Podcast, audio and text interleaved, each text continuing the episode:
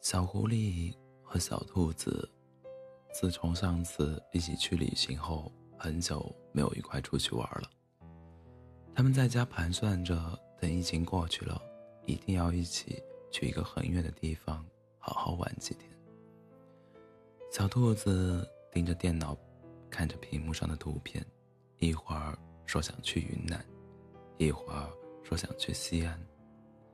小狐狸陪在旁边。连连点头。你看你，每次都不上心，都是我来选地方。小兔子对着小兔、小狐狸的态，对小狐狸的态度有些不满。小狐狸挠挠头，有些无奈。我说去的地方，你都不喜欢呀。你看你，都不知道我喜欢去哪。小兔子想都没想就接了一句。小狐狸觉得小兔子闷在家里的这些日子越来越来越会不讲道理了。他深了口气，把坐在椅子上的小兔子抱进怀里。其实，去哪儿都好啊。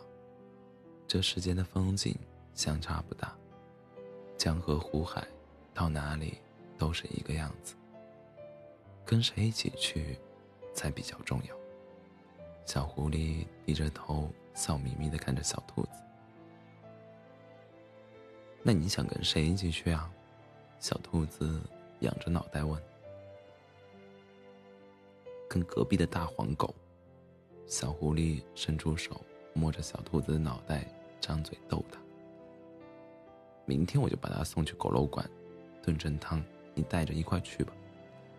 小兔子撇了撇嘴，瞪了小狐狸一眼。那可不行，狐狸改吃素了。小狐狸挑了挑眉，抱着小兔子站起身。别盯着电脑看了，回头眼睛不舒服。外面没人，去院子里透透气吧。真的，昨天刚下过雪，我们堆个雪人好不好？小兔子一听，立马来了精神，从小狐狸怀里。跳下去，笨笨哒哒的等着他去开门。多大的人了，还像个小朋友一样。小狐狸摇摇头，拿着围巾蹲下身，给小兔子戴好。小兔子戴好了围巾，又耍赖似的伸着手，还是抱着，外面冷，小兔子怕凉。小狐狸重新把小兔子抱进怀里，开了门。院子里的雪踩下去，软绵绵的，映着日光。嗯，那还是要去个暖和的地方。小兔子怕凉。小狐狸看了看快要下山的太阳，念叨